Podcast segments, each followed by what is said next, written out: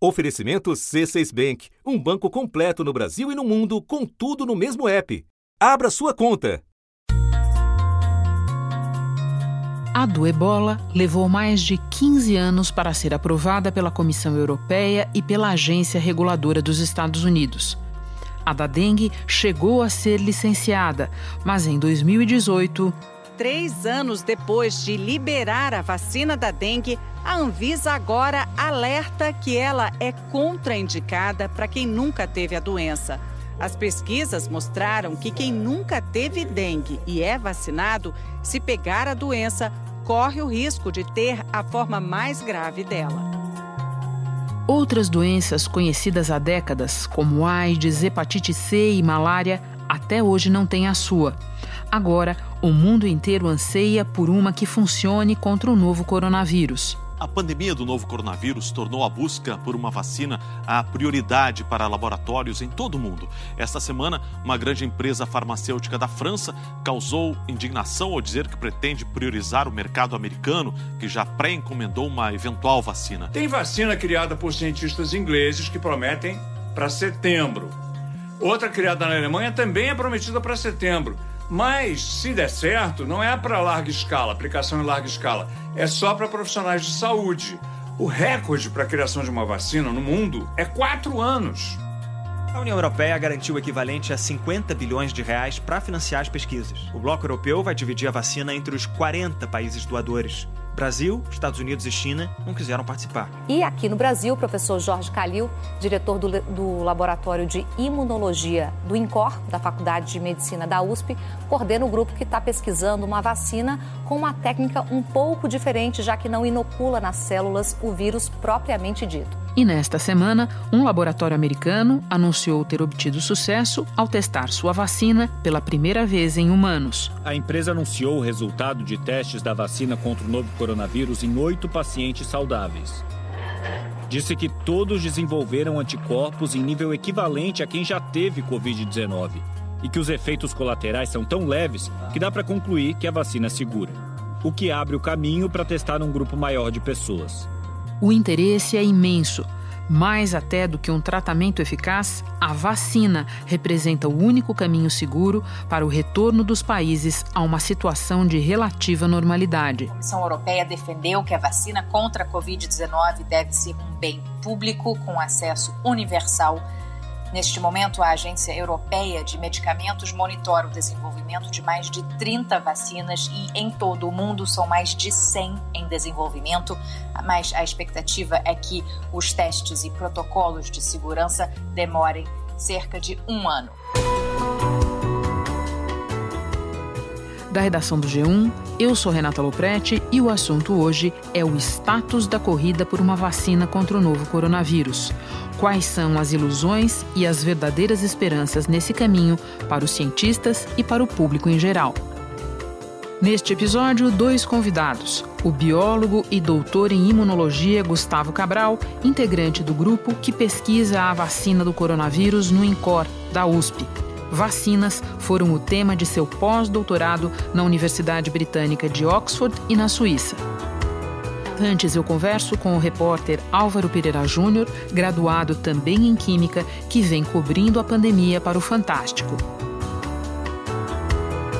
Quarta-feira, 20 de maio. Álvaro, existem no mundo mais de 100 trabalhos em variados estágios de desenvolvimento buscando uma vacina contra o novo coronavírus. Você pode nos dizer quem são os personagens mais relevantes dessa história? Olha, eu diria, Renata, que os mais relevantes são os chineses. Embora é, o primeiro resultado com humanos divulgado tenha sido de uma empresa americana, que fica lá na, em Cambridge, na mesma cidade onde fica o Harvard e o MIT, não por acaso. É, se você olhar, se não me engano, são oito os, os estudos que já estão na fase humana, cinco ou seis são chineses. Se não me engano, não, são oito que estão na fase humana, cinco ou seis são de laboratórios chineses. O governo chinês também age em outra frente. Começa a oferecer recursos a empresas farmacêuticas, numa tentativa de fortalecer a indústria do país e entrar na corrida por uma vacina contra a doença. Até agora, quatro empresas começaram a fazer testes em humanos, um número maior do que os divulgados até agora nos Estados Unidos e no Reino Unido. Então eu te diria que, apesar de a gente estar tá falando muito dos laboratórios americanos, desse chamado Moderna, que, que anunciou resultados essa semana, do laboratório de Oxford, também na Inglaterra, que eu até fiz reportagem sobre eles. Além da vacina americana, uma chinesa e uma britânica lideram a corrida. A vacina chinesa é da empresa CanSino, com a ajuda do governo chinês. Já está na segunda fase de testes, com 508 pessoas. Deve divulgar os resultados ainda esse mês. A britânica faz parte da pesquisa da Universidade de Oxford com a empresa AstraZeneca. Também tem financiamento do governo e já está sendo testada em 1.100 pessoas saudáveis. Eu acho que os principais atores são os chineses. E as previsões de quando uma dessas vacinas ficará pronta e disponível variam muito. Os otimistas falam no final deste ano, começo do próximo, mas tem gente que diz pelo menos quatro anos. Quais são os fatores que entram nessa conta, Álvaro? Oh, Renata, tem muita coisa, né? Eu, tava, eu fiz uma reportagem para o Fantástico na qual eu entrevistei um prêmio Nobel de imunologia o Peter Doherty. Sem dúvida, vai ser mais rápido do que em qualquer outra pandemia. Mas é preciso algum tempo para saber se as vacinas ou remédios são seguros para os seres humanos. Desenvolver uma vacina é rápido. Algumas já estão até em testes. É um esforço internacional que está avançando rapidamente. O duro é fazer os testes para provar, primeiro, que ele não faz mal antes de provar que faz bem, né? Depois você fazer os testes com pouco, com laboratório, depois animais, depois poucos seres humanos, depois centenas de seres humanos, depois milhares de seres humanos, provar que não faz mal, provar que faz bem, e aí fazer a escala, botar isso para ser fabricado com todas, todos os cuidados necessários. Vou dar um exemplo. Essa vacina sobre a qual se falou muito essa semana, é, da, da empresa Moderna, lá de Boston, é uma vacina do que se chama de RNA, uma vacina genética, vamos falar assim. Esse RNA é super sensível, precisa ser mantido congelado e descongelar só instantes antes de aplicar a vacina, porque ele é muito suscetível à temperatura. Imagina a logística disso, de você, por exemplo, é, vacinar nos confins da Amazônia com uma vacina de RNA mensageiro que precisa ser mantida em condições hiper, hiper restritas. Portanto, Álvaro, quando as pessoas falam em prazos tão próximos quanto o final deste ano, a gente deve entender que elas estão falando só do desenvolvimento da vacina e não de todas essas fases que você está nos explicando, ou elas estão falando em pular etapas? Tamanho desespero para encontrar uma vacina. Um pouquinho antes da gente começar a gravar, eu estava assistindo uma entrevista é, de um presidente de uma empresa privada de vacinas nos Estados Unidos. Ele falava uma coisa do seguinte tipo: vamos supor o final desse ano, mas se for no final desse ano uma vacina aplicável, não vai ser para bilhões de pessoas.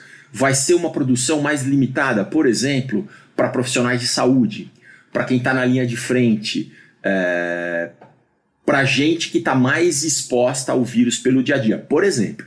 Mas não uma coisa que vá imunizar a população mundialmente para o final do ano agora. Assim. Você ter uma coisa pronta, é, testada e, como se fala em inglês, né, um anglicismo escalável, né, você poder fazer numa quantidade necessária para uso mundial, Aí é o mínimo mínimo que eu ouvi falar são 18 meses e isso os mais otimistas. Então agora fala um pouco para gente do que seria esse processo depois, né? Vamos supor que se chegue a uma vacina, como você está explicando, como disse esse dono de empresa, que de início imunizaria uma parte é, restrita das pessoas, né? Vamos falar então do depois. Como é que se faria para distribuir uma vacina para bilhões de pessoas, Álvaro? É boa, boa pergunta, Renata. Pergunta de um bilhão, de, de 7 bilhões de dólares. Um, um, um bilhão, um dólar para cada habitante. Está correto imaginar mundo. que é uma questão que envolve patentes, que é uma questão que envolve fabricantes os mais diversos ao redor do mundo, é, que vai ter uma influência, Álvaro, quem descobrir a vacina, por exemplo, é, se for uma empresa americana ou uma empresa chinesa, vai fazer diferença nessa distribuição? É correto a gente imaginar essas coisas? Eu acho que sim, Renata. Por exemplo, esse grupo de Oxford, que é um grupo que está na frente porque eles já tinham feito vacinas contra outros coronavírus, é, o SARS e o MERS, que são coronavírus também um pouquinho diferentes desse, eles já tinham ali eles avançaram um pouquinho porque eles já tinham provado que a vacina não fazia mal. Então, eles deram uma mexidinha genética ali e tem uma vacina nova. Esses caras foram procurados por uma gigante farmacêutica chamada AstraZeneca, justamente por isso, porque a AstraZeneca pode fazer em escala.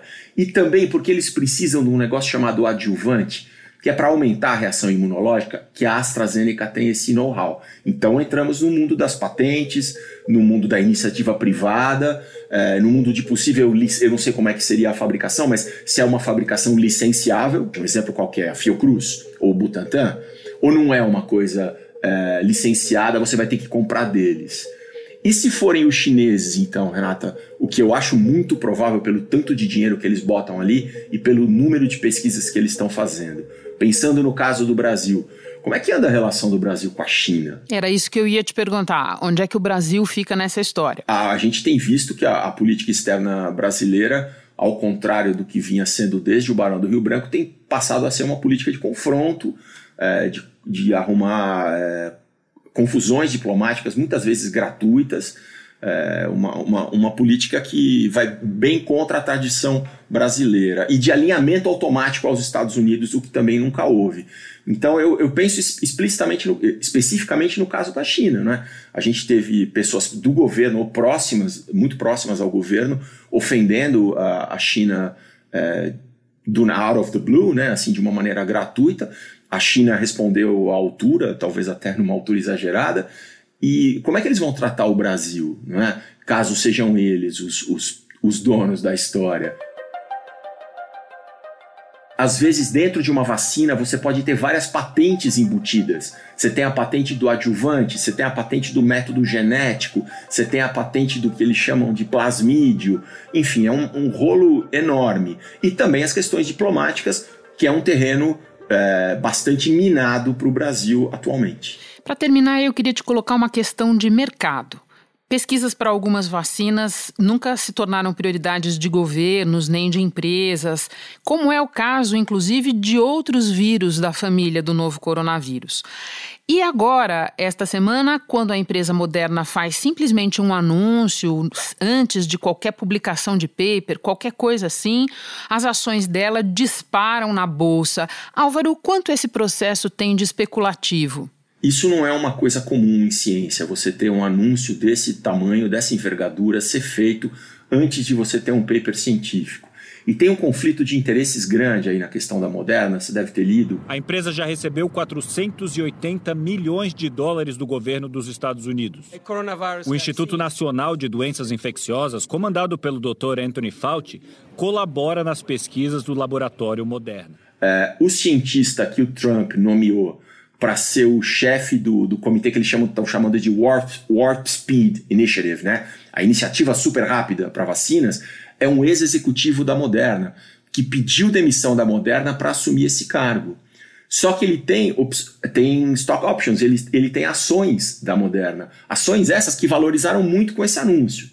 Então eu li agora que ele disse que vai doar para caridade, é, para busca de curas para o câncer, segundo eu li, do, os 2 milhões e meio de dólares que ele lucrou em um dia com essa subida de ações. Você imagina é, o quanto, esse é um executivo, mas o quanto outras pessoas que apenas fazem isso, esse tipo de especulação, lucraram ou vão lucrar ou vão perder se outra vacina é, passar na frente. É, é um jogo pesadíssimo, né? Álvaro, muito obrigada pelas tuas informações, por compartilhar conosco as tuas apurações e o trabalho incrível que vocês vêm fazendo no Fantástico na cobertura da pandemia. Muito obrigada. Obrigado, Renata. E tem vacina sendo feita no Brasil também. Vamos falar nesse, nessa edição do podcast. Na verdade, vamos falar agora com o pesquisador Gustavo Cabral.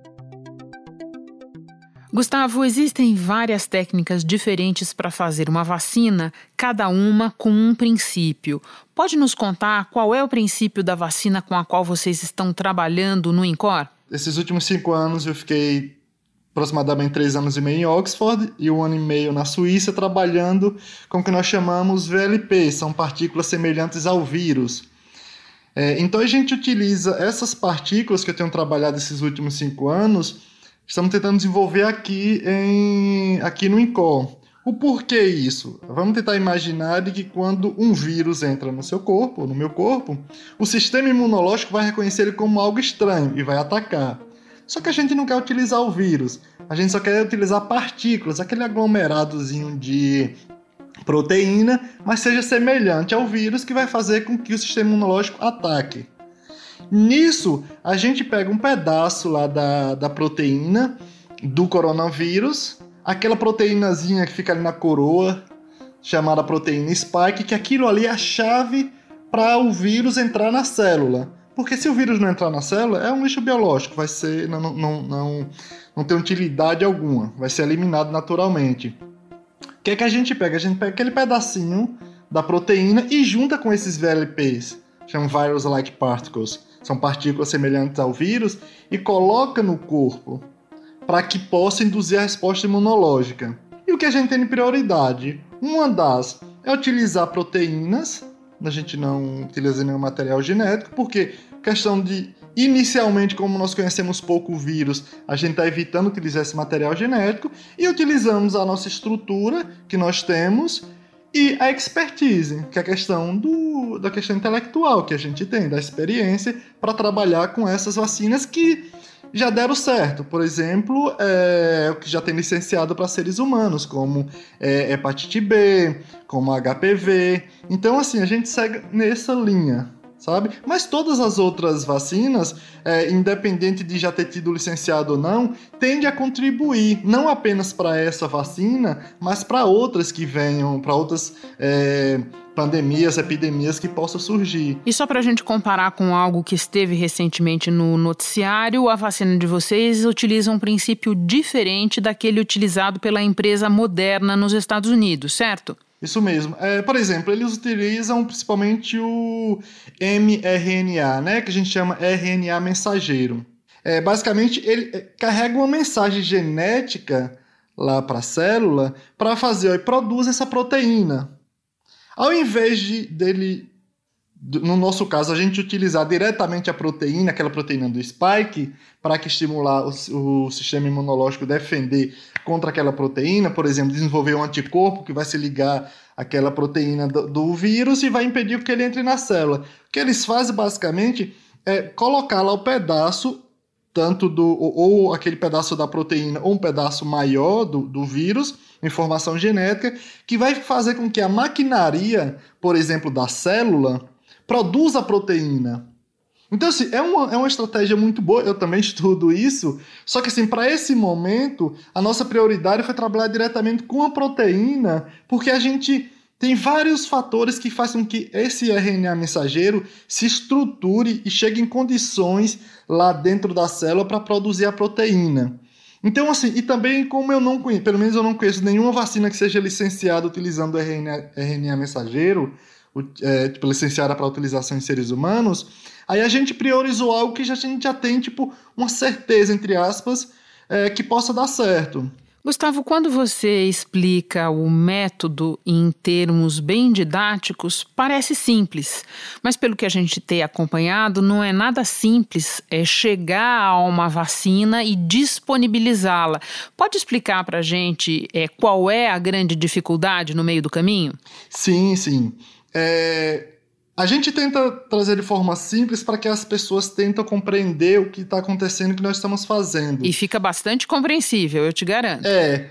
Mas assim, mas em termos científico, prático, nós, a nossa formação é para buscar detalhes que a maioria das pessoas não vê. Essa é a nossa formação, essa é a, é a questão científica. Então a gente senta e discute para ver qual a melhor estratégia que a gente vai desenvolver uma vacina que faça bem ou seja, que proteja contra o vírus, mas que não faça mal, ou seja, que não tenha nenhum efeito colateral.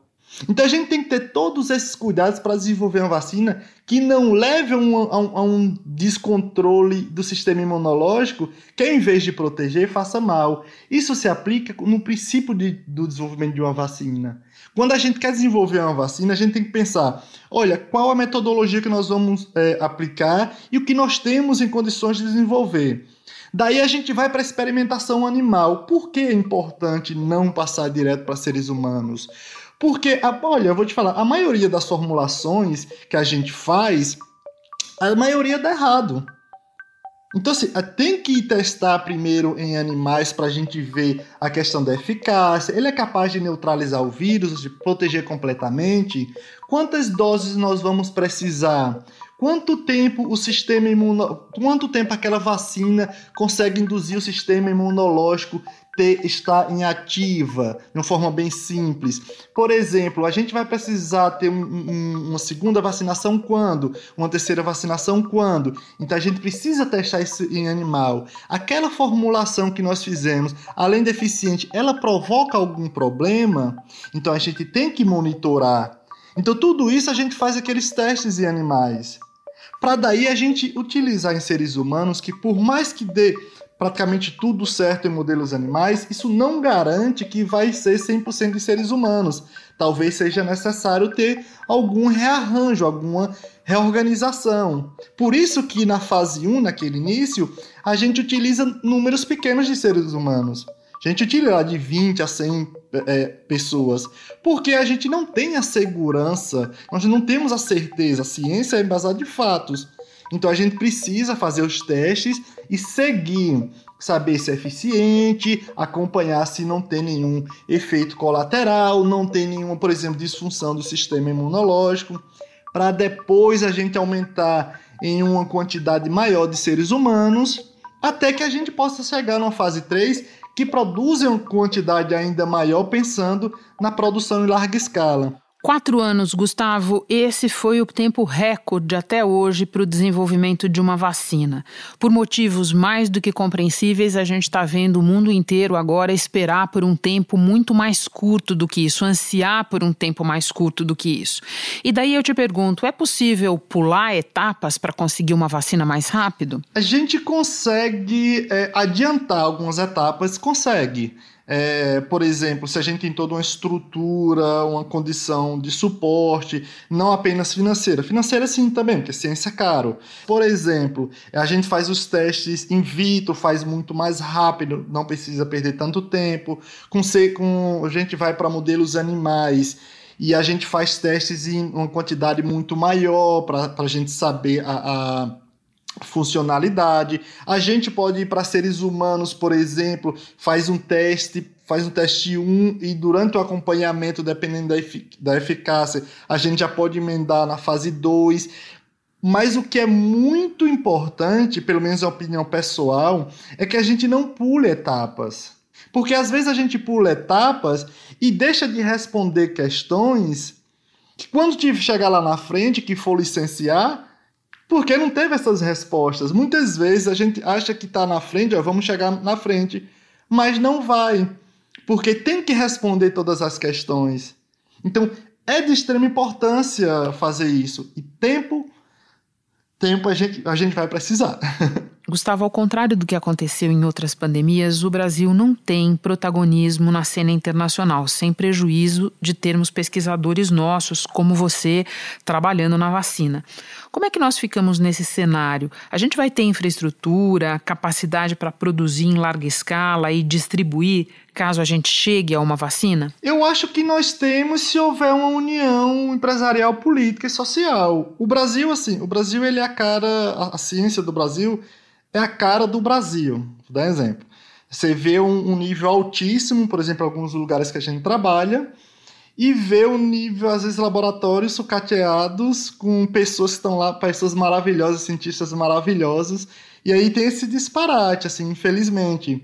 É, é, importante primeiro essa colaboração internacional. A gente está mostrando força de nação. É, primeiro, nós temos o corpo intelectual, muito bom. Nós temos institutos, por exemplo, Instituto Butantan, Fundação Oswaldo Cruz, aqui a Universidade de São Paulo, Instituto de Trabalho é, e várias outras universidades pelo Brasil, principalmente as universidades públicas, que detêm uma capacidade de produção muito grande.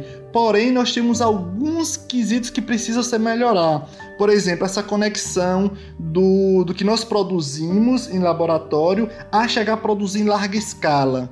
Gustavo, por fim, você já deve ter respondido essa pergunta muitas vezes, mas eu preciso te fazer. Qual é a tua previsão de tempo para se chegar a uma vacina? Uh, a minha previsão é no final do ano que vem a gente está testando seres humanos, fase 1, fase 2. É, antecipar. É, eu espero muito que a gente consiga antes. Às vezes o pessoal fala, não, você tem que ser mais otimista, o pessoal até próximo. Eu falo, eu sou muito otimista, por isso que eu estou aqui trabalhando, eu estou tentando dar o máximo, a equipe está tentando dar o máximo.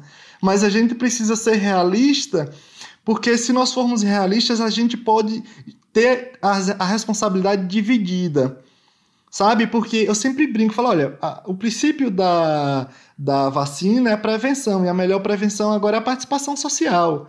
Não adianta a gente querer abraçar o mundo, prometer, fazer coisas e aí chama a mídia pra gente, olha, ele vai fazer algo que nós não vamos fazer. Entende? Então, nesse momento, a melhor vacina é a participação social, não tenho dúvida nenhuma. Gustavo, muito obrigada por tuas informações, por dividir o teu grande conhecimento conosco. Bom trabalho para você. Obrigado, bom trabalho para vocês também. Eu tenho um comentário de Márcio, assim, que bom que, que os, a maior parte do, do, do trabalho de comunicação, dessa equipe de comunicação tem levado a sério, porque senão o desastre seria bem maior. Então, assim, graças a Opa. Deus, juntando forças. Já que falamos tanto de vacina, um lembrete: durante a pandemia, estar vacinado contra outras doenças é ainda mais importante. Caso a sua carteira esteja atrasada, consulte um médico para saber quais vacinas você pode tomar de uma só vez. Como nós explicamos neste episódio, existem vários tipos de vacina. A da gripe, por exemplo, usa o vírus morto. Já a da febre amarela, o vírus enfraquecido. Para tomar mais de uma vacina numa tacada só, só uma delas pode ser com vírus vivo. E as doses precisam ser aplicadas em partes diferentes do corpo, como por exemplo uma em cada braço. E se você precisar tomar duas vacinas de vírus ainda vivo, o ideal é fazer um intervalo de 30 dias entre as aplicações. Este foi o assunto, podcast diário disponível no G1 e também nos aplicativos Apple Podcasts, Google Podcasts, Spotify, Deezer, Castbox. Nos aplicativos você tem a opção de assinar a gente e assim ficar sabendo toda vez que tiver novo episódio. Eu sou Renata Loprete e fico por aqui. Até o próximo assunto.